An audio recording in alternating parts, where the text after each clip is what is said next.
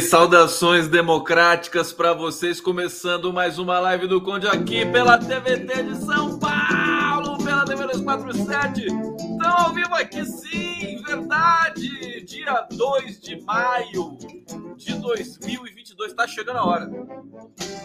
Tá chegando a hora. Ai, ai, ai. É, vamos, vamos tentar ser feliz, né, gente? Né? Tá cheio de. Tem um monte de percalço pelo caminho, um monte de obstáculo aí. Mas vamos tentar, né? A gente quer ser feliz. Já pensou poder gritar de novo? De felicidade, né? Bolsonaro na cadeia, tal. Moro na cadeia. O Lula no Planalto. Vai ser tão bom tudo isso. Acreditem, acreditem porque a gente precisa acreditar. Bom, tem ninguém, tem, não tem bozo nenhum crescendo em pesquisa, não, viu? Eu tenho um levantamento aqui que acabou de ser publicado, é, de bastidor, evidentemente, das pesquisas internas do PT, e na verdade quem está crescendo é Lula e é o PT. No Rio Grande do Sul, o Lula passou para a dianteira nas pesquisas internas do PT. Isso precisa ser confirmado nas próximas pesquisas. Essas pesquisas michurucas aí que estão saindo, com todo respeito, né? É Paraná Pesquisa, é Poder Data, eu não sei mais o que. Pesquisa que eu nunca ouvi falar na vida, sabe? De repente aparece a pesquisa do nada, né? Um nome que você nunca viu na vida é Plus. Plus três pesquisas. Pô, que merda é essa? Que merda é essa? Ah, esse pessoal faz pesquisa por telefone, faz pesquisa pela internet, é uma coisa assim sabe, é, é, é, bem avacalhada, com todo respeito. Eu não sei como é que o TSE é, autoriza essas pesquisas, sinceramente. Confunde muita gente. É, é, claro que a gente viu uma recuperaçãozinha do, do verme, porque o outro verme desistiu, acabou. Sabe? Não precisa ficar nessa sofrência toda. Mas o embate vai se dar, povo brasileiro, caras pálidas, tilápicos, aqui do coletivo do Conde, as coisas vão se dar na comunicação. E a comunicação, ela tá meio estranha, né? Ela continua estranha. O PT fez um golaço. Daqui a pouco eu vou mostrar para vocês um clipe que o PT fez sobre a vagabundagem do verme, né? O verme é o maior vagabundo de todos os tempos. O cara trabalha 3,2 horas por dia né? Sexta-feira o cara nem aparece. Então, é, isso é um desrespeito para o trabalhador brasileiro que trabalha feito um diabo, né? Feito um diabo, não, né? Feito um cão, né? Que nem eu. É, 16 horas por dia, né? 15, passa o dia trabalhando, né? Come trabalhando, toma banho trabalhando, né? Aquela história, né? E o PT fez um clipe maravilhoso sobre isso. Agora, é, vamos discutir as outras coisas assim com com, sem aprofundar muito, porque também ninguém aguenta mais profundidade, né? A gente quer ir para o abraço, a gente quer emoção, a gente quer é, é, caliência, né? e, e a esquerda precisa nos fornecer isso. É a sorte nossa, a sorte nossa, e que nós temos uma figura como Lula nesse momento aí é, para para se contrapor a esse processo perigoso que é o fascismo, né? Perigoso, envolvente, terrível, né? É, é, é coopta as pessoas. É, é, tão, é tão triste ver, sabe, gente. É, sabe que é uma loucura que eu fico me perguntando, gente? O, sabe, o Bolsonaro falou tudo, falou que vai matar, celebrou torturador. Tudo que ele fez, tudo que ele falou contra a vacina, tudo que ele fez o povo sofrer na, nas mortes na pandemia, falando um socoveiro. Quanta gente sofreu, quanta gente de luto no Brasil naquele momento e agora também. E aí a pergunta que a gente faz é: como, como assim esse cara ainda tem é, aspas, chance né, numa eleição? Como isso é possível? Sabe por que, que isso é possível?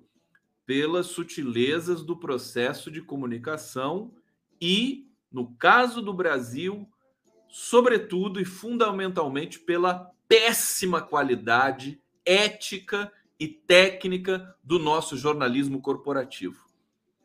O Brasil tem a pior elite branca do planeta Terra e tem o pior jornalismo corporativo do planeta Terra.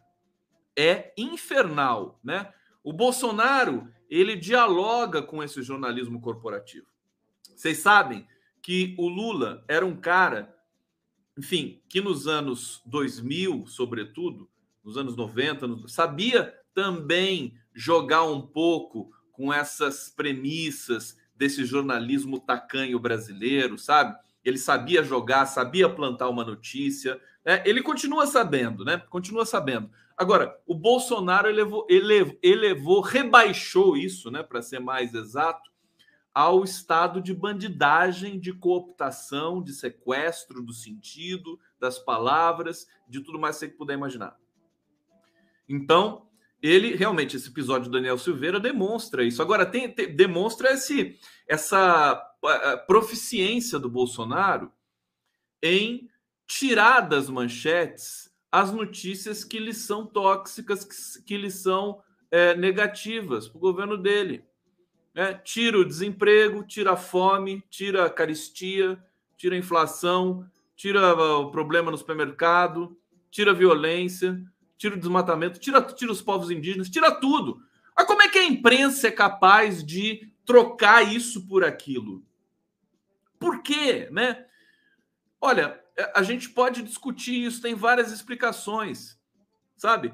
Por que, que o tema Daniel Silveira é tão mais atrativo? Por? Porque existe uma procura, porque a classe média, né? Porque o povo trabalhador não tá nem aí para essa merda. O povo trabalhador não tá ligando para isso, tá trabalhando, porque senão morre de fome, né? Agora, essa classe média, remediada, que tem por aí, inclusive de esquerda, consome esse tipo de coisa. E a gente tem um, um padrão novo no Twitter, tem padrão novo de rede social, tem padrão novo no processo de comunicação, que marqueteiro não entende nada, né? Entende nada. Ah, ah, vamos torcer para dar uma sorte. Quem entende disso é gabinete. Gabinete do amor. O Lula não tem um gabinete do amor. Precisa fundar um gabinete do amor, Lula. Ô, Lula! Gabinete do amor, meu filho. O que, que é o gabinete do amor do Lula? É botar uns cara bom de internet lá, entendeu? Sem frescura, sem sem aquela chapa branca assim formada em Harvard, porque não precisa disso. Quem entende de internet é hacker, é molecada, né? Botar essa galera para trabalhar num gabinete do amor. Agora, enfim, não falar mais nada. Eu, eu, já falei que é melhor a gente fazer uma comunicação paralela do PT aqui na, no chão da fábrica, é mais eficiente. O Bolsonaro está lá, ele vai usar tudo isso. O gabinete do ódio está vivíssimo, vão disparar em massa. Não sei se o TSE vai ter peito para é, punir o Bolsonaro, como o Alexandre de Moraes disse. Alexandre de Moraes disse: quem fizer isso nessas eleições, isso é aquilo de 2018 quem fizer isso nas eleições de 2022 vai perder a candidatura, disse o Alexandre de Moraes. Não sei se ele falou que vai para a cadeia também. Não sei se ele falou que vai para cadeia também. O, o Xandão é, é brabão, né? Mas precisa ver na prática. Vamos ver na prática. É bom não contar com isso. É bom a gente fazer a nossa parte, né?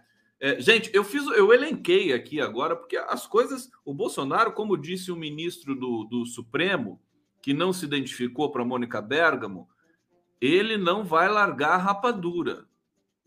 Não vai largar. Não é ditadura, não vai largar a rapadura. A rapadura militar. Não vai largar. É, então, nós vamos ter. Olha, sinceramente, já falei para vocês, eu acho que a gente supera isso. É, mas o estrago vai ser grande. Vamos lá para nossa resenha aqui na live do Conde. Obrigado pela presença de vocês. Estamos ao vivo aqui 22 ou 23 horas, 11 minutos. Desculpa a minha gritaria, mas é assim mesmo, né? É, saudar vocês aqui no bate-papo. Cainara Almeida dizendo aqui, tem o casco dessa classe média brasileira medíocre. Elite, né? Classe média. Nem tem classe média no Brasil. Já viram a Marilena Chauí explicando isso, né? O pessoal que é trabalhador ganha um pouquinho mais, acha que é classe média. Não é porra nenhuma, né? Mas enfim, mas pegou esse nome, né? É, Maria Aparecida, pode, pode. A gente falando que eles falam, não entendi nada aqui. Pode disparar. Se não, ó, gente, se vocês não escreverem direitinho, não consigo ler, tá? É, deixa eu ver aqui. Deixa eu ver o que mais vocês estão falando. Lúcia Espíndola, obrigado pela presença. Cleonice Rocha, aqui Marisa Tasto Lopes dizendo que Fux é muito fraco. Vou falar do Fux hoje para vocês. É, Sônia Rossi Caruso, Caruso, grande cantor de ópera, Caruso. É, Conde, espero que sejam punidos, mas tenho receio. É, deixa eu ver aqui o que, que o Marcelo Lacerda está falando. É, hoje na CNN foi impagável ver aquela procuradora da República da Lava Jato tentando argumentar com o Cacai. Visível constrangimento. Perdi essa, Marcelo. Você foi legal, é? O Cacai é sensacional. Preciso ver isso depois. Um, vamos ver. Já tem gado no chat, sempre tem, mas tem, você vê como é que eles fogem? Você vê como eles fogem? Apareceu o, o fator Daniel Silveira. Apareceu o Daniel Silveira. Aí eles receberam ordem, né? Do gabinete do ódio do Carluxo. Vamos lá oprimir, né? Receberam as ordens, eles foram lá oprimir tudo, que nem pudolzinhos, né? Tudo, tudo obediente, né? Tudo robô de Bolsonaro, né? Foram tudo lá oprimir. Oprimiram um, dois, três dias, cansaram, né? Cansaram e agora só tem dois gatos pingados aqui que não serve para nada. Inúteis. Vamos lá. Popela Belli, Berenice Magalhães Lopes, Fátima. Você viu o Lula tocando bateria? O Lula tocando bateria é demais. Demais, demais. É, aqui o Fábio de Abreu Lima tá perguntando aqui. Calma que a gente já vai entrar no, no, nos finalmente aqui. Conde, saudações democráticas. O que você acha da previsão do Horta que nenhuma ameaça fascista da história foi vencida pelas instituições? É para preocupar? É para preocupar, claro. O Horta faz uma análise muito refinada disso. E ele tem toda a razão. Agora, o Brasil é sempre um pouco diferente. Né? É, eu vou, vou, Vamos começar. Deixa eu trazer a minha a minha leitura para vocês. Preparei com todo cuidado. Deixa eu tomar um gole na minha cerveja aqui, dá licença. Tá aqui, ó o meu o meu pires, que é para formiga não entrar na minha cerveja. Ó, pires lindo que eu ganhei, ó. Olha que bonito. Hã? Ele fica aqui. Adoro esse barulho aqui. Hum. Eu bebo e coloco aqui do lado. E vamos lá para nossa. Estão prontos? Estão prontos? Então é o seguinte. Vocês querem primeira notícia boa ou primeira notícia ruim? calma, calma. Bom, vamos primeiro na ruim e que depois a gente vai, vai melhorando as coisas aqui. Ó, Criciúma presente, Reinaldo Correia. Boa noite, salve Criciúma. O que, que significa Criciúma, hein? Queria saber. Olha só, vou falar da comunicação, é, mas antes, vamos, vamos ver o que a experiência, o que a, a, a nossa, enfim, vivência empírica dos últimos anos no Brasil nos diz, né? O que, que ela nos diz? É que nós sempre, sempre somos surpreendidos com uma situação que nós imaginamos que não poderia ser pior e acaba sendo. com exceção da é, do, do, do, que aconteceu com Lula, né? Que o STF reverteu todo todo o processo, anulou o Moro, anulou até a Hard agora, né? Até a substituta do Hard, esqueci o primeiro nome da figura lá. É, anulou todo o processo ali da Lava Jato, que foi criminoso de fatos. Os procuradores estão aí com os rabichos entre as pernas, é, com problemas com a justiça, estão sendo investigados, são, vão ser obrigados a devolver dinheiro para o erário público, porque receberam a mais, questão lá das, das diárias, né, da Lava Jato escandalosas. Isso tudo está acontecendo. O Moro já recebeu o boleto também para ressarcir o Estado brasileiro. São todos bandidos. Isso é um capítulo. O Lula venceu e venceu bonito, até na ONU, né? até a ONU sabe. Quer dizer, o cara não é fraco, né? Só o STF e a ONU que reconheceram que o cara é inocente. E aí, e aí, aí que vem a pergunta de, sei lá, 500 mil dólares, né? Vem a pergunta: o Lula passou por tudo aquilo. A gente viu o sofrimento dele, a gente viu o fanatismo do, desse jornalismo vagabundo brasileiro, celebrando a prisão do Lula, noticiando pelos quatro ventos. E agora que a ONU dá a, a, a notícia de que o Lula foi tirado ilegalmente das eleições, nenhuma dessas mídias deu destaque, né? Aquele comunicador Tiago Reis, né? Ele fez um clipe super legal sobre isso, botou as manchetes de jornal da Folha, do Globo, do Estadão, da, do, do momento que o Lula estava, enfim, sendo levado para Curitiba, né? Lula preso, né? Manchetes em letras garrafais é, em todos os jornais. E agora que a ONU é, reconhe... é, publicou né, o seu entendimento, o, o, Comitê de Direitos Humanos da ONU, formado por 18 é, especialistas de países diferentes, é, o, que, o que, enfim, é, denota, né, é, expõe uma credibilidade. Muito, o Comitê de Direitos Humanos da, da ONU talvez seja uma das coisas mais é, respeitáveis do mundo, talvez mais do que a própria ONU. Eles têm, eles trabalham com essa independência, né? Os 18 é, integrantes desse comitê. Não sei se são 15 ou 18, acho que são 18. E, e assim, acho que só teve um voto que não foi é, pela por seguir esse entendimento de que o Lula foi tirado ilegalmente das eleições. O que não quer dizer muita coisa também. Agora, como é que alguém como Lula, que passa por tudo isso e, e é noticiado e é exposto com essa violência e é preso com essa violência e passa esses 580 dias no bojo dessa violência, que é impedido de dar entrevista, tá certo? Não tem, não tem lei que impeça um, um alguém que está preso de dar entrevista. A gente cansou de ver isso. Enfim, que passou por tudo isso. E a pergunta que eu faço é: como essa eleição não está resolvida? Como?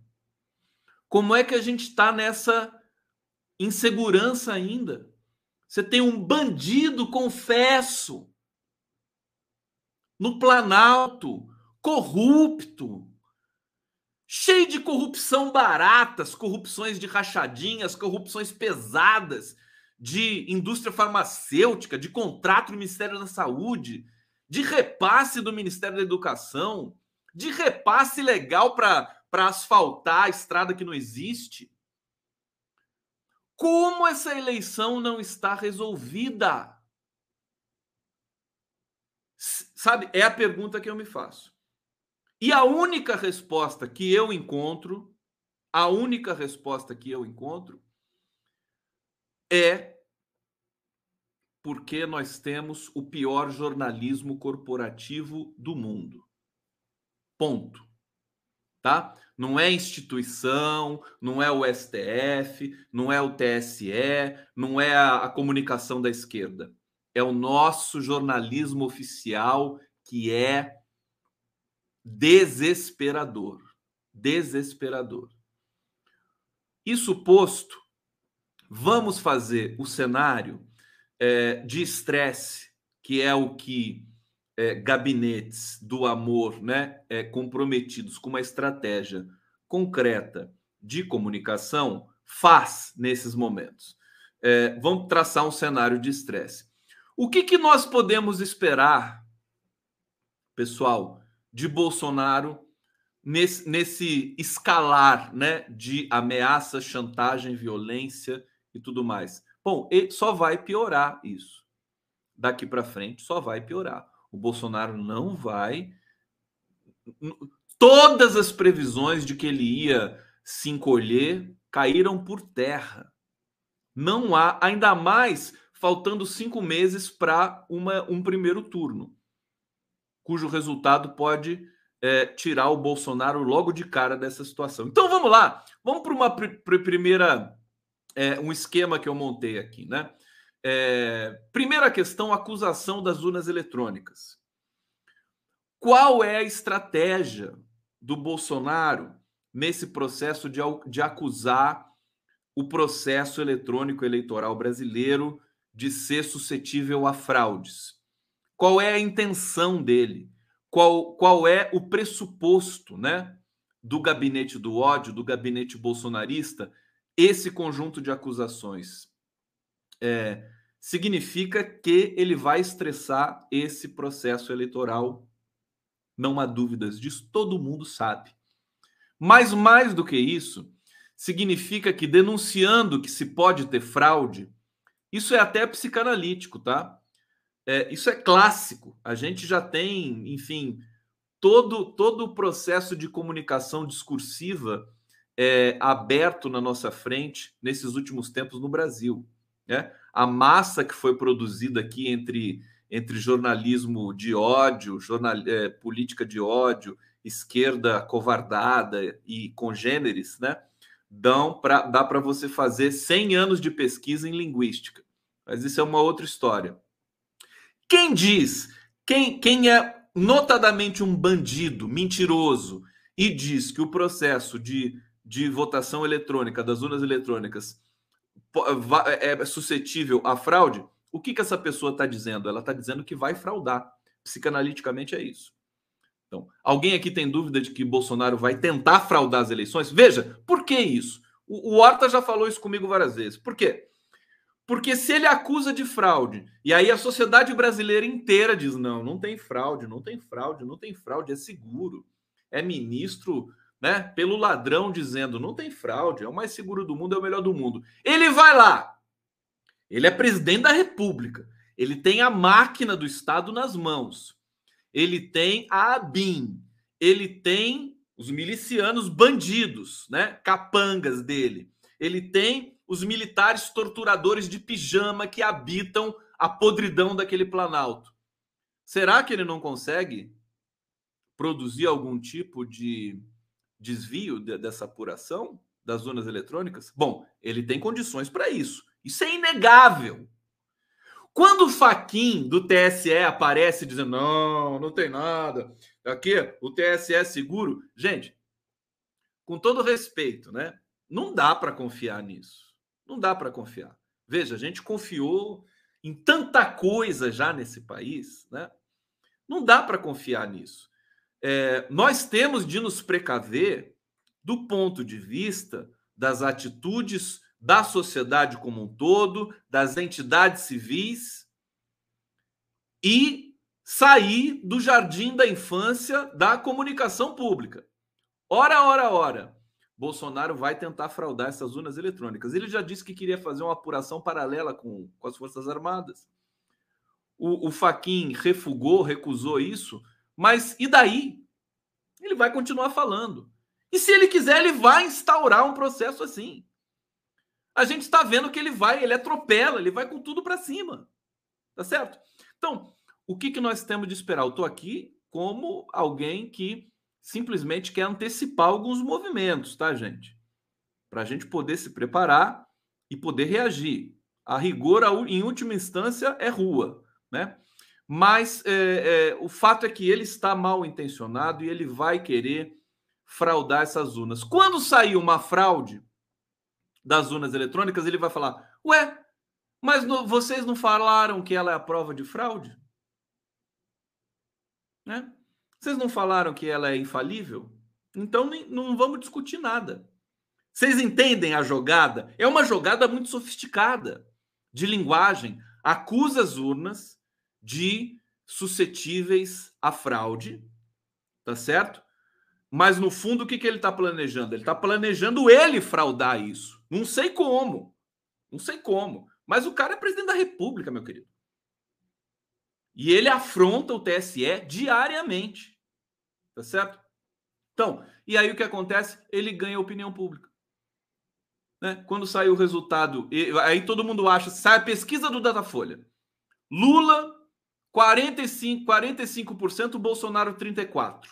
Primeiro turno. Aí sai o resultado lá. Bolsonaro 46%, Lula 39. Tá? Aí nós vamos ficar discutindo uma, uma recontagem dos votos? Vocês se lembram o que aconteceu com o Witzel no Rio de Janeiro?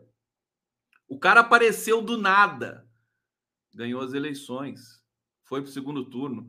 Ele estava em quarto lugar, se não me engano, e foi para. Não pulou para segundo ou para primeiro, não me lembro mais. Vocês viram o que aconteceu em Minas Gerais? Dilma Rousseff liderava para o Senado, caiu para quarto lugar. Aqui no, no estado de São Paulo, a, a, lá o governo de Minas também teve reviravolta, né? O Zema ganhar também foi uma coisa que não estava previsto pelas pesquisas. E aconteceu muita coisa disso pelo Brasil. Tá certo? De reviravolta de última hora. Como é que você vai provar, né? Se o Datafolha na véspera, que sempre faz a pesquisa, o IPEC, os grandes, os grandes institutos brasileiros, que tem uma metodologia que ainda que a gente possa discutir, mas ela é, é, é relativamente consolidada, né? Tecnicamente, né? A, a, a, digamos aceitável, né? Que costuma costuma cumprir, assim, costuma acertar os resultados. Como é que a gente vai fazer se no dia 2 de outubro, à noite, às 8 da noite, aparecer na Rede Globo de televisão, né? Se, se, o, se o Datafolha deu 45 a 34 para o Lula e chega à noite na apuração na Rede Globo, o, o, o William Bonner anuncia boca de urna 45 a 39 para o Bolsonaro, né? E aí anunciam também 45, 46 a 38 para o Bolsonaro na apuração. Quem vai querer da esquerda, da sociedade brasileira, a recontagem desses votos? Ninguém, porque a gente falou o tempo todo, não, ação seguro, é seguro. O Faquin falou que é seguro, o Barroso falou que é seguro, é seguro, é seguro. Vocês entendem? É muito complicado, tá certo? Bom, cenário de estresse. Se ele não conseguir, se ele não conseguir fraudar essas urnas, alguém aqui tem dúvida? Desculpa, eu estou sentindo, porque eu sou sensitivo, né? Eu estou sentindo que alguém aqui tem dúvida sobre o fato dele querer fraudar as eleições. Alguém tem dúvida disso? Preciso desenhar para vocês? Vocês acham que o Bolsonaro não é capaz de fazer isso? Ele não tem força? Ele não tem recurso para fazer isso? Olha, eu continuo achando, queridos, eu continuo achando que é, nós vamos superar esse momento aos trancos e barrancos. Mas eu simplesmente estou antecipando aqui que nós teremos, nós teremos um momento de forte estresse daqui até o 2 de outubro, tá? É, não quero assustar ninguém, simplesmente isso aqui é análise e, e prognóstico.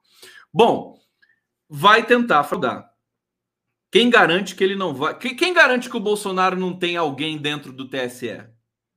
Quem garante isso? Gente, Brasília é uma é, uma sequência, né, um amontoado, um entrelaçamento de chantagens, ameaças, propinas. É esse governo que está lá. Você tem o Toffoli, que tem um, um assessor militar dentro do STF. Você entendeu? Gente, vamos lá. Deixa eu tirar uma formiga daqui. É, bom, segundo passo. Vamos pôr a vinheta para fazer a transição. Que vinheta do código? Cadê a minha vinheta aqui que ninguém põe? Cadê? Oh, vinheta, vinheta aqui. Pronto.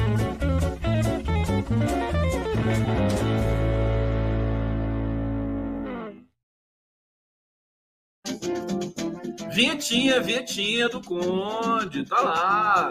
Né? Porque tem que ter alegria, né? A gente fala de coisa séria, de coisa cascuda, de coisa estranha, né? Tem que ter alegria, tem que ter informação também. Vou trocar a legenda aqui de baixo, faço tudo sozinho, com o maior tesão do mundo aqui. A Lu Rodrigues está dizendo o seguinte: acho que bandido bom é bandido preso. Por isso tenho certeza que o lugar do Bozo e família é na cadeia. Haja cadeia para prender tanto bandido que tem nesse governo. Agora é o seguinte: vamos lá para mais um cenário aqui subsector. Tô com a moléstia hoje, segundo, segundo, segundo, segundou o condão. Gente, dá um carinho para mim no bate-papo aí, vai. Cadê o coração do Conde? Dá, dá um coração que eu tô carente. Vai, por favor. Senão eu não vou fazer mais live. Né? Tá na metade da live aqui. Se não me der um carinho aqui, eu não. Quero coração, beijo, nome de peixe, nome de árvore, por favor. Tá? Muito obrigado, muito obrigado. Isso, assim. Então tá bom. Obrigado. Vocês são lindos, né? Vocês são lindos. Vocês sabem, né? Vocês sabem. Olha só. Vamos fazer aqui uma dança, né? Uma dança gramatical do verme, né? Dança gramatical do verme. Bolsonaro vai tentar fraudar as urnas eletrônicas. Ponto. Se não conseguir fraudar, vai acusar o processo idôneo de fraude. Quer dizer, se o Lula, né, se der tudo certinho, se o seu Datafolha prevê, é, você quer anunciar, Lula ganha no primeiro turno, ele, alguém acha que ele não vai ficar histérico? Bom, se não conseguir fraudar, vai acusar o processo de fraude. Se não conseguir anular o processo, vai brigar judicialmente. Tá? Se não travar o resultado na justiça, vai chamar a população para violência nas ruas. Não tenham dúvidas. Capitólio brasileiro, fechar o STF com cabe um soldado, tudo isso está previsto na mente criminosa desses bandidos bolsonaristas. Tá certo? eles vão. É, é, vai, vai ser um, um, uma, um escândalo, uma tortura. Eles vão chamar, vão chamar o povo, porque eles usam o povo, né? Eles usam esses seguidores fanáticos para conquistar espaço político, espaço midiático. Então o Bolsonaro vai chamar para o Planalto, meu querido. Vai chamar para o STF. O Capitólio dos Estados Unidos, né? o Capitólio vai ficar parecendo brincadeira de criança com o que está por vir no Brasil. Eu estou dizendo isso, não é teoria da conspiração, ai, o Conde, não, é nada disso, isso é o óbvio. É o óbvio. Qualquer, sabe, criança no meio do jornalismo que tem um pingo de sensibilidade sabe que isso vai acontecer. Que se não acontecer, é que vai ser o surpreendente. Se não acontecer, vai ser o surpreendente. Quer dizer, se o, Bolsonaro aceitar o resultado da eleição quietinho, né? Imagina, né? Olha a cena, né? Aceita, né? Não, tudo bem, parabenizo o Lula, né? Não, vamos fazer uma transição. Quem, quem, quem, que acha que isso vai acontecer? Então não vai acontecer. Desculpa, né? Então aqui a gente tem esse processo. Agora, em curso, além disso, além de todo esse truncamento aqui que eu narrei para vocês, disparo em massa de fake news já está em operação. Quero ver se o STF vai ter, se o TSE vai ter coragem de, de, de impugnar a candidatura do Bolsonaro, porque as fake news eles estão mandando desde já. No WhatsApp, no Telegram, tudo mais do que você imaginar.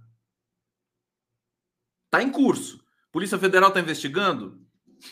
Está investigando de 2018 ainda, mas a gente já está em 2022, meu filho. Aumento exponencial de ameaças às instituições, isso já está acontecendo né, vai ameaçar tudo. O Bolsonaro vai ameaçar tudo. Só estou preparando vocês para isso. Depois eu vou para a parte boa, tá? Ele vai ameaçar tudo. Ah, a gente não está dando nem mais bola para isso, né? Ah, deixa ele ameaçando lá e tal. Tanto melhor seria se realmente a gente pudesse ignorar, ficar indiferente e isso não dá em nada. Problema, problema vem, o problema começa com a letra J. É jornalismo, né? Começa com a letra J. Se a gente não der bola, o jornalismo vai dar, né? e ele vai colocar essas pautas na tensão máxima, porque isso, inclusive, é estrutural do Brasil. Jornalismo em conluio com classes elitistas políticas que desvirtuam o poder e mudam o curso da história democrática do país, a, a história incipiente democrática do país. Bom, aumento exponencial de ameaças, disparo de mais factoides, como de Daniel Silveira, para desalojar denúncias contra o governo, chantagens com governadores e prefeitos, chantagens com deputados e, para fechar, uma última tentativa de convencer os militares torturadores, vagabundos, bandidos, que estão lá do lado dele, a praticarem um golpe em nome da pátria. Tá? Isso, veja, ele está enfraquecido? Tá. Eu falei isso ontem, né? Ele está ele tá é, é, né, com dificuldade, digamos assim, de costurar aliança, tá. Ele está é, é, se perdendo também no processo de comunicação dele de guerra? Tá. Porque o Lula muito forte assim assusta o Bolsonaro. Agora, que ele vai tentar tudo isso, ele vai, né? Ele vai tentar, já está tentando, vai tentar e vai e vai aumentar, vai acelerar esse processo. Você sabe que, assim, para fechar essa reflexão, espero que vocês. Isso, isso não é para a gente ficar desesperado, tá, gente? Desesperado ele tá. A besta está desesperada. Está desesperada. Ele vai partir, ele já partiu para o ataque franco e vai continuar fazendo isso. Agora, a boa notícia é que o Lula entendeu como é que funciona a comunicação do Bolsonaro agora. Quando o Lula disse que ficou cinco dias sem comentar o episódio Daniel Silveira, é, e, e, explicou por que não comentou na entrevista com os blogueiros, a gente percebeu que o Lula está mega atento com essa questão aí da comunicação do Bolsonaro. E quando o Lula entende um processo sofisticado como esse, que a maioria dos marqueteiros, publicitários, comunicadores do Brasil inteiro não entendem até hoje, né? É, é, aí é para a gente ter respeito, porque daí o Lula organiza a possibilidade de responder isso, né? O Lula é o cara, na verdade, as pessoas ficam perguntando: "Ah, quem que vai ser o novo chefe da comunicação do PT?" "Ah, o Franklin Martins saiu." "Ah, não sei o quê." "Ah, e contratou o Sidônio Palmeira." "Ah, vamos chamar o Edinho Silva." Quem vai ser o chefe da comunicação? O chefe da comunicação do PT é o Lula. É isso que as pessoas têm que pôr na cabeça. O chefe da comunicação do PT e da campanha se chama Luiz Inácio Lula da Silva. Ai, mas ele não entende, não sei o quê. Não, mas não interessa. Ele não precisa entender desses detalhezinhos, sabe? Da, da, da, de fazer, de mandar fazer o clipe, não sei o quê, de colocar a transição X suave, sabe? Ele não precisa entender disso. Ele tem a estrutura central. Ele é o pilar da comunicação do PT. Então, o Edinho Silva é espetacular ele vai chegar lá. Inclusive, eu acho que ele é o cara indicado mesmo para assumir esse posto, porque ele é da política e ele entende como é que o Lula funciona, sabe? E é competente. Haja visto o que ele fez em Araraquara, que é uma coisa fantástica. Então, é, é, e também no governo Dilma, e também da história toda do Edinho Silva é muito forte. O, o, Lula tá tirando o Edinho Silva do, do Haddad. O Haddad vai ficar magoado, né? Não vai, não, porque o Haddad, o Haddad ele soma, né? Ele só quer somar. Porque o, o, o Haddad já tinha chamado o Edinho Silva para coordenar a campanha dele aqui no estado de São Paulo. Agora o Lula, o Lulão vai lá, puxa o Edinho Silva para ele, porque realmente é uma, é uma questão importante. Prioridade é a campanha nacional, evidentemente. É. Então, ele entendeu isso, isso é muito bom. Eu acho que agora a, a briga na comunicação ficou mais igual. Com o Lula, né? É, é, de posse da receita para poder é, para funcionar como vacina para essa comunicação de guerra do Bolsonaro que engana todo mundo. Agora uma última, um último comentário, um último comentário. Então que fique claro, ele vai tentar, vai tumultuar, vai ser um inferno, o estrago vai ser grande, muita gente vai ficar pelo caminho, entendeu? Mas a meu ver ele não vai conseguir, só vai fazer essa essa histeria toda Vamos ter um trabalho. Acho que nos 45 do segundo tempo ele vai chamar a população para ir para a rua, vai fazer uma motociata da morte depois de derrotado. É isso que a gente tem de contar. E a população toda armada, vamos ver o que, que vai acontecer. Não vai ser fácil. Nós temos de nos preparar para vencer, tá certo? E vencer de Bolsonaro não é uma coisa trivial. Não é uma coisa trivial. Para fechar, pra, e para eu trazer outros temas aqui para vocês, é, eu, eu, eu tava. Eu tô vendo o que está acontecendo é, em torno dessa história do Daniel Silveira. Essa história do Daniel Silveira tá, tá começando a feder demais, né? Tá começando a cheirar podre isso. Olha, eu não digo nada se o Daniel Silveira não for passado por alguém amando da campanha do Verme.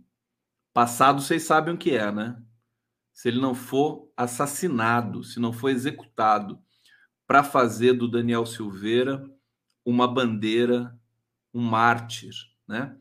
Gente, esse pessoal não tem escrúpulos nem, mas nenhum, nem zero escrúpulo.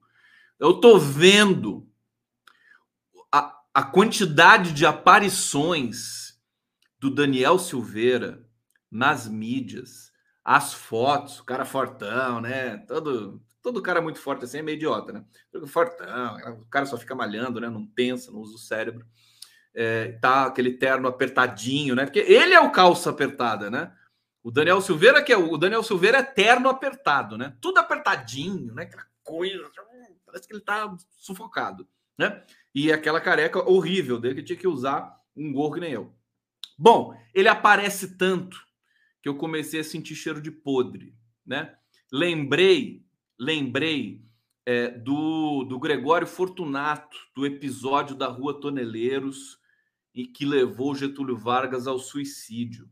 Então vamos fazer um cálculo básico aqui, ó. Marielle Franco, é, Gustavo Bebiano, que morreu de repente, ninguém sabe muito bem como.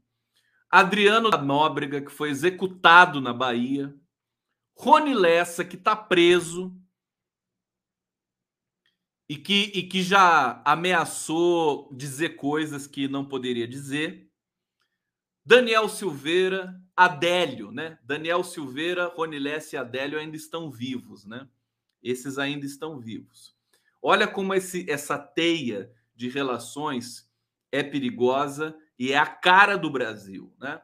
O Adélio, por exemplo, o Adélio está incomunicável até agora. Bolsonaro vai levantar também a questão do Adélio quando a gente tiver em setembro. Pode ter certeza, né? Essa questão do Adélio, amando do Lula, amando do Haddad, ele vai levantar esse negócio de novo.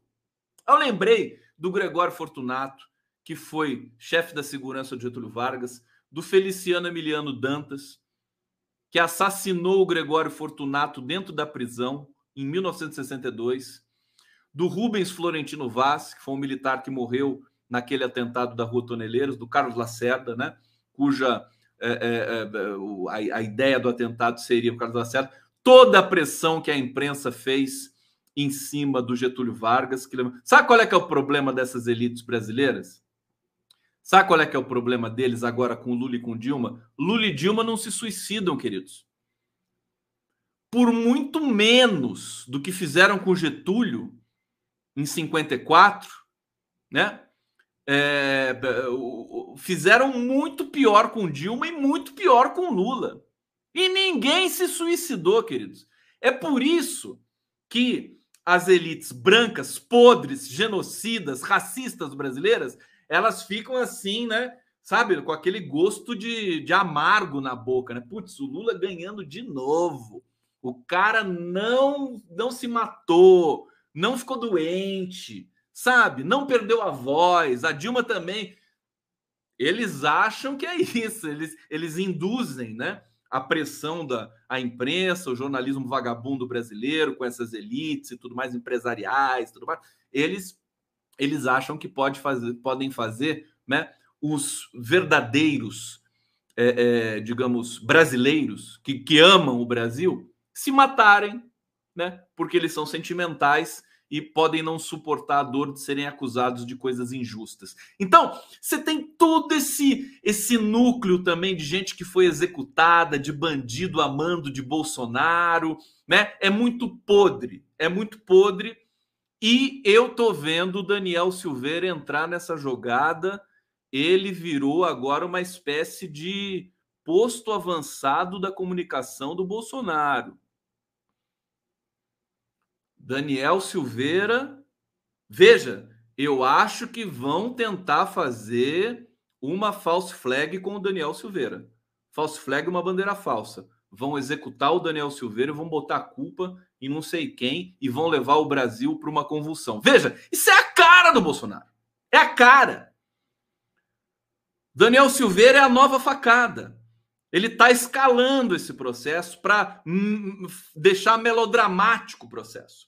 Então é perigoso. Eu gosto de antecipar esse tipo de coisa, porque hoje, assim, é aquela coisa. A gente lida muito com notícia, né? E eu tenho uma maneira diferente de ler o cenário, o bastidor de Brasília, a comunicação do PT, essas coisas todas. Assim, eu sou um pouco contra a corrente tudo mais, né? Até porque também sou. É, acredito muito que a gente vai superar isso com, com, com todos os problemas que, que virão e que, e que já existem.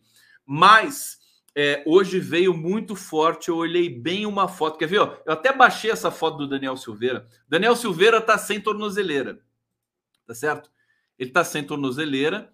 É, tá tensionado esse processo ali no STF. Então, deixa eu ver se é esse idiota que tá aqui. Acho que é. E ele foi para uma festa. Vou botar a foto aqui para vocês. Olha lá.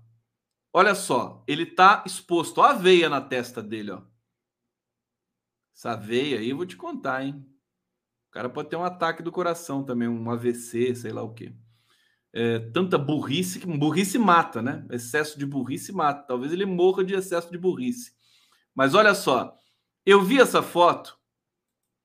Acho que o Daniel Silveira está exposto demais e não descarto a ideia dele ser vítima de um falso atentado para tumultuar o clima político no Brasil. Isso é a cara do Brasil.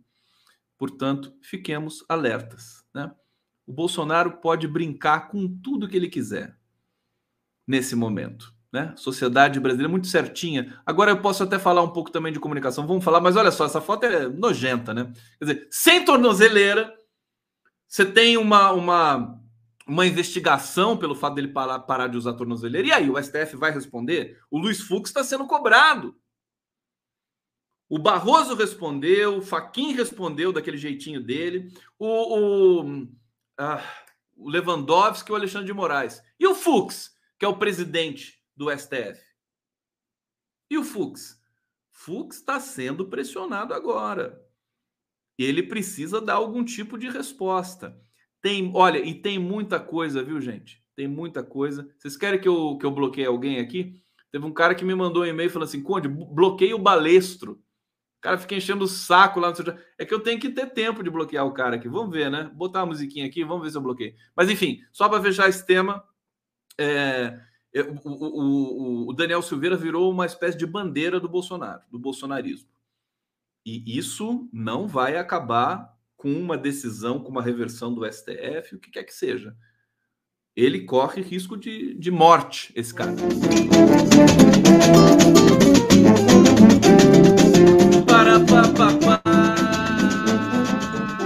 Conde, obrigado ao vivo aqui na TVT de São Paulo. Alô, Tarcísio, alô, Jordão, alô, Paulo Vanucci, todo mundo da TV, todo mundo feliz na TVT lá, aquela beleza, né? O canal tá bonito, televisão, tá batendo a Globo em São Paulo, né? A TVT. A TVT tá forte, viu? Por nada não. É, mas daqui a pouco, né? Se a gente conseguir, enfim, voltar a valer o princípio democrático nesse país, TVT é uma que vai subir que nem um foguete. E não, não por, por, por, digamos, privilégio de nada, mas simplesmente porque a gente vai poder trabalhar né? É, sem perseguição judicial, sem lofer, sem ameaça. Né? Toda a mídia alternativa também acho que tem a vocação para crescer muito é, a partir do momento que o Brasil recobrar o seu curso da história sem necessariamente e sem, acho que, é, de, na verdade, é, a mídia alternativa aprendeu a andar com as próprias pernas. A mídia alternativa, a mídia independente não, não precisa de, de SECOM, não precisa de nada disso. Ela se financia com a audiência de vocês, com a, a participação, a colaboração, a captação.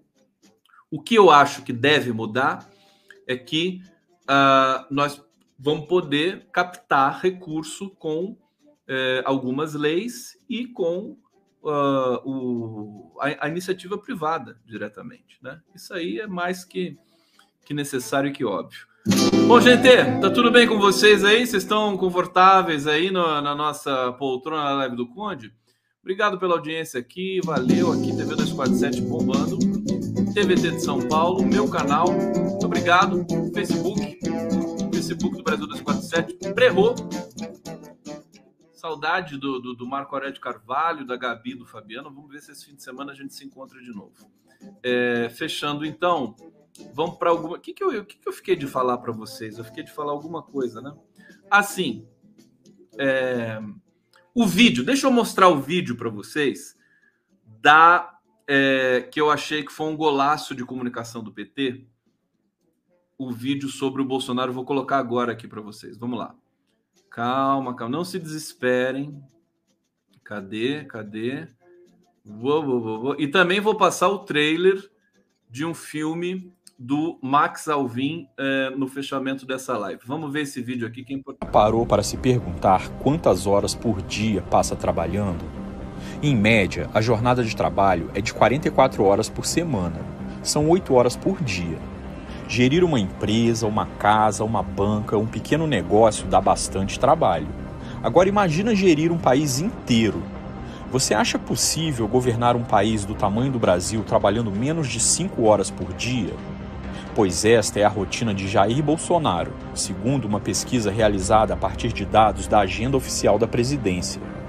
De 1 de janeiro de 2019 ao dia 6 de fevereiro deste ano, Jair Bolsonaro trabalhou em média 4,8 horas por dia, e a média de trabalho em 2022 é de apenas 3,6 horas por dia. Bolsonaro trabalha cerca de 18 horas a menos que um trabalhador regido pela CLT, e 14 horas a menos que um servidor público federal. Bolsonaro escolheu as sextas-feiras para se dedicar ainda menos à nação, com uma média de trabalho de 4,3 horas por dia. Ele chega a gastar mais horas em almoços do que em reuniões ministeriais e, no auge da pandemia da Covid, gastou menos de uma hora nos cinco eventos sobre a vacina dos quais ele participou. O Brasil nunca teve um presidente tão desqualificado moralmente. Um cara que não fala em emprego, um cara que não fala em educação. Enquanto o país afunda, Bolsonaro procura águas tranquilas para passear de barco. Enquanto famílias morriam ou perdiam suas casas nas enchentes, o presidente dançava e andava de jet ski. A fome voltou ao país, o desemprego atinge níveis recordes e Bolsonaro gasta dinheiro público para organizar motociatas. Enquanto as pessoas fazem filas para conseguir ossos, o presidente anda a cavalo. Enquanto o trabalhador e a trabalhadora se viram fazendo bicos para tentar levar alguma comida para casa, Bolsonaro conta oito mentiras por dia. Tá aí o verdadeiro trabalho dele: mentir. E temos um chefe de executivo que mente. E temos um chefe de executivo que mente. Que mente. Isso, aí, isso foi demais, né? Vocês viram isso? Ele falou: e temos um chefe do executivo que mente. Ele teve um ato falho, acusou a si próprio de mentiroso. Foi é uma coisa épica, né? Agora, vejam como esse esse clipe é o caminho do, do PT na comunicação. É um clipe que não é muito elaborado, é meio tosco até, né? aquelas mosquinhas em cima do Bolsonaro. A narração é uma narração que não é profissional, mas é muito bem feita, no, no sentido assim, o cara dá o tom. Enfim, é perfeito isso. Tem que destruir o, o adversário. Sabe? O PT sabe fazer isso. Tem que expor as fraquezas do adversário. É que o Bolsonaro só tem fraqueza, né? É, é, moral, né? Ética e tudo mais.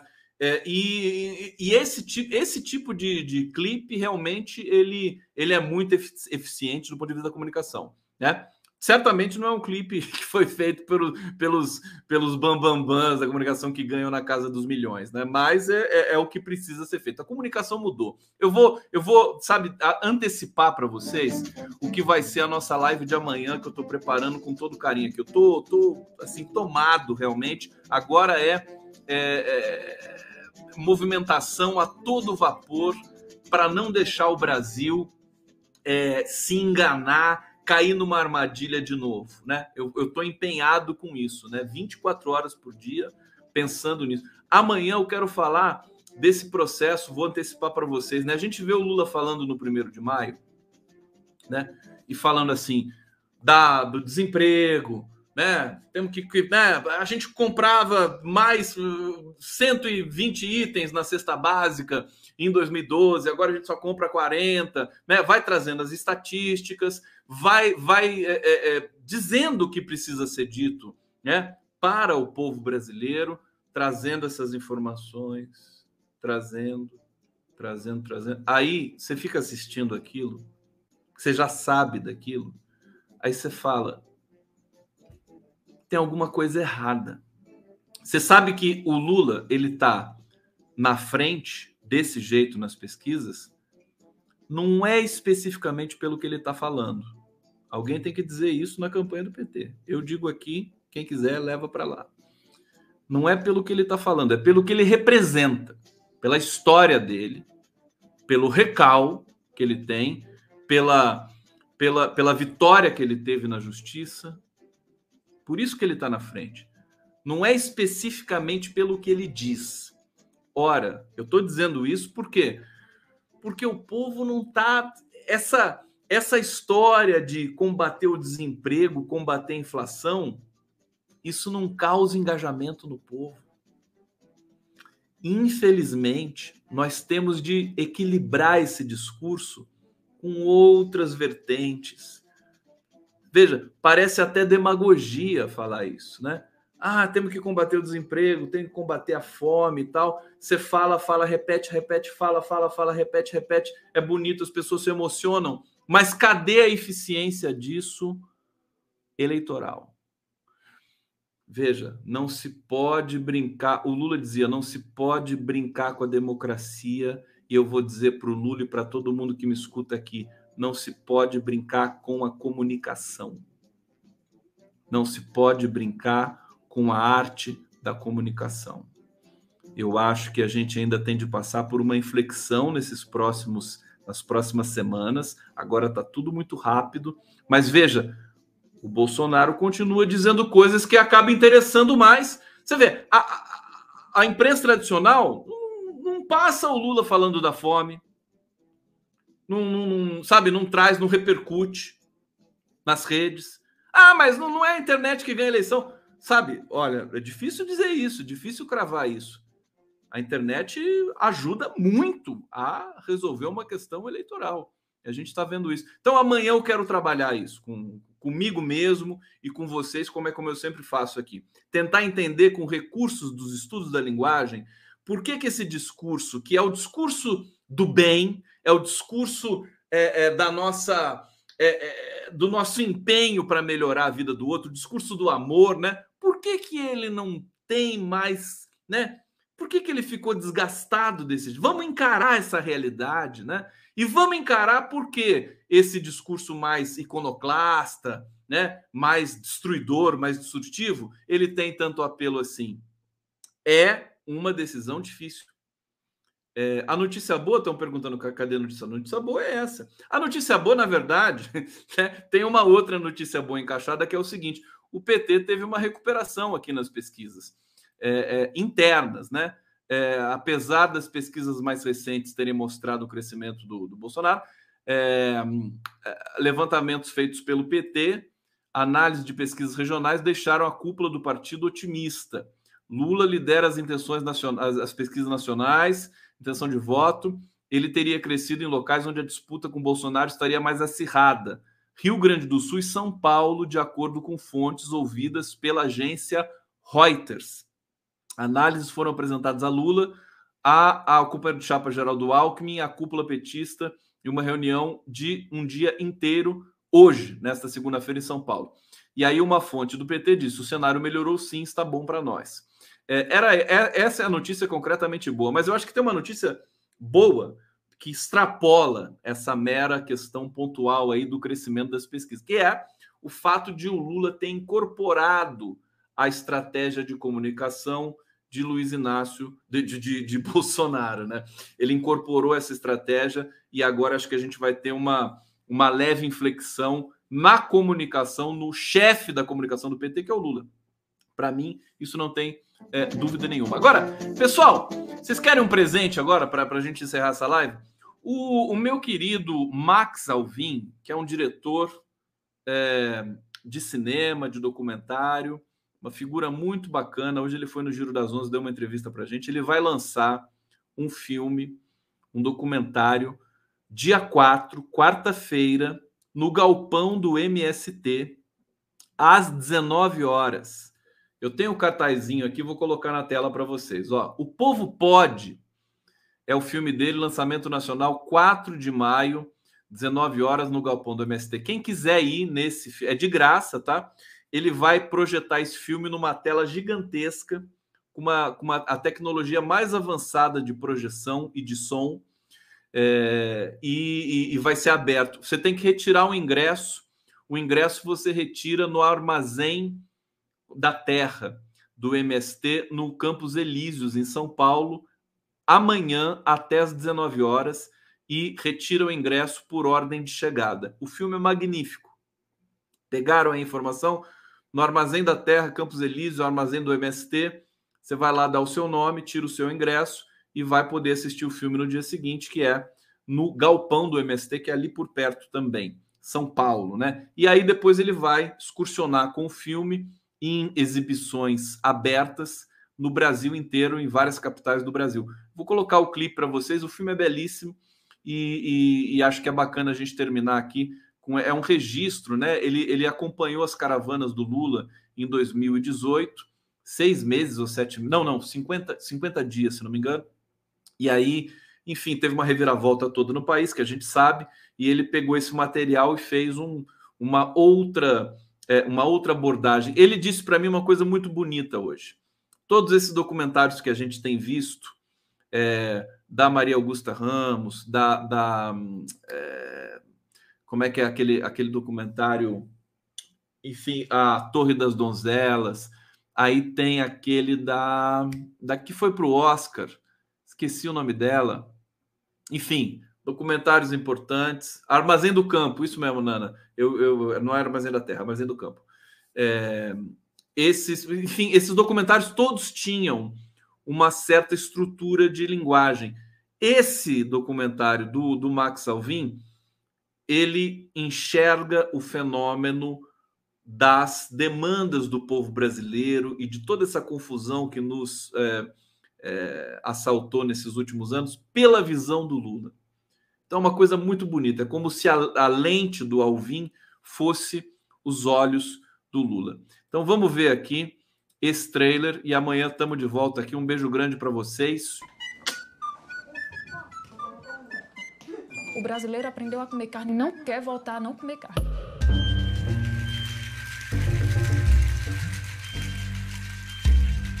O Brasil chegou a ser a sexta economia do mundo. Em 2021, ocupa a 12 colocação.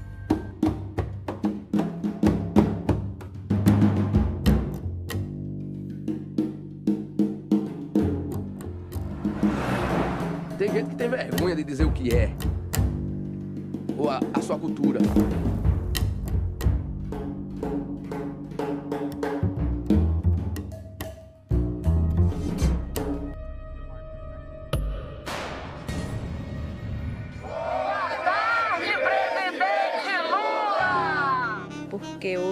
País. Era para o Brasil todo se unir. Cada cidade que tem nesse país sair um ônibus para ir ocupar Brasília. Só assim a Anitta assustava ele e ele caía fora. Eu acho que a gente tinha que fazer isso. Um lava uma roupinha de outro. É porque não tem, não tem outra opção. Não tem. E o rico cada dia ficando mais rico e o pobre cada dia mais pobre. Você já olha para o golpe. O Lula não ser candidato Era um projeto. O Lula não ganhar as eleições fazia parte desse projeto. O Lula tá preso é a chave desse projeto. Vamos fuzilar a petralhada aqui do Acre!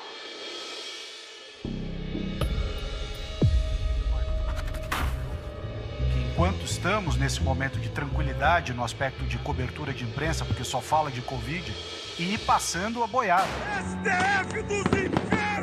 Democracia é coisa frágil, é coisa que se alimenta todo dia.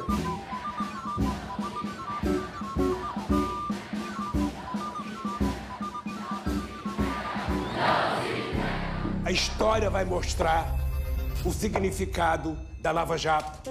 Eles achavam que a gente ia se encolher, ia para casa chorar, muito pelo contrário, né? Seria bom, ou o mundo será melhor, quando um menor que padece acreditar em outro menor. Para que, que existe governo? É para tentar encontrar solução para essa gente. Então, enquanto essas mulheres e homens e juventude compreender a necessidade da luta, nenhuma marcha será em vão e nenhuma marcha será inútil. O povo pode. Me parece que isso incomodou muita gente que não quer.